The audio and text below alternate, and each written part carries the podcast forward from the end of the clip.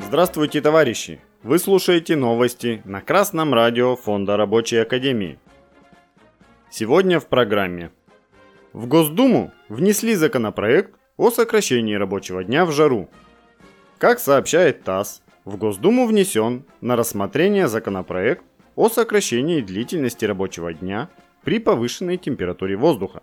Законопроектом предлагается дополнить статью 92 Трудового кодекса Российской Федерации нормой, согласно которой работодатель обязан сократить рабочий день или смену при температуре воздуха 28,5 градуса на 1 час при температуре от 28,6 до 29 градусов на 2 часа, а при температуре от 29,1 градуса и выше на 4 часа.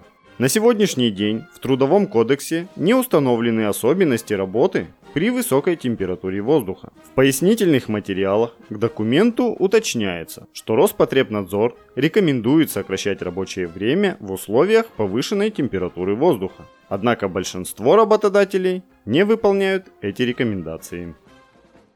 Красное радио Фонда Рабочей Академии напоминает слушателям, что на данный момент в российском законодательстве нормы по урегулированию длительности рабочего дня при высокой температуре установлены Санпином о санитарно-эпидемиологических требованиях к физическим факторам на рабочих местах.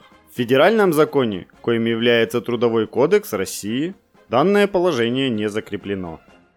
Жара негативно влияет на функционирование организма человека. При высокой температуре потребность в получении жидкости увеличивается. Увеличивается нагрузка на внутренние органы, на сердечно-сосудистую систему. Особенно страдают трудящиеся на производстве. Часто корреспондентам газеты «Народная правда» приходится слышать на проходных заводах о невыносимых условиях труда при высокой температуре. Администрация предприятий чаще всего закрывает глаза на потребности рабочих в такое время помещениях цехов должным образом не работает вентиляция. Рабочим приходится вести работу и при 35 градусной жаре, а сокращение рабочего дня изредка можно слышать от трудящихся.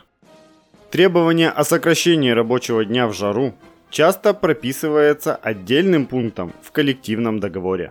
В таком случае работодатель обязан соблюдать данное условие и заранее заботиться о всех мерах для обеспечения нормального функционирования производства в такое время. Но коллективный договор есть не на каждом предприятии. А если есть, то за него еще надо побороться. Введение же данной нормы в Трудовой кодекс улучшит положение трудящихся и данную норму будут обязаны соблюдать все без исключения работодатели, которые организуют трудовые отношения на основании трудового законодательства. Но данная норма будет работать лишь в том случае, если ее примут и одобрят.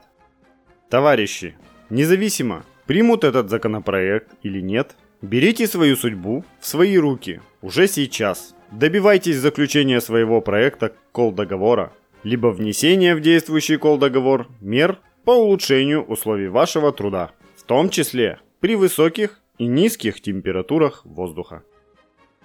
С вами был Алексей Чопа с коммунистическим приветом из города Свердловск.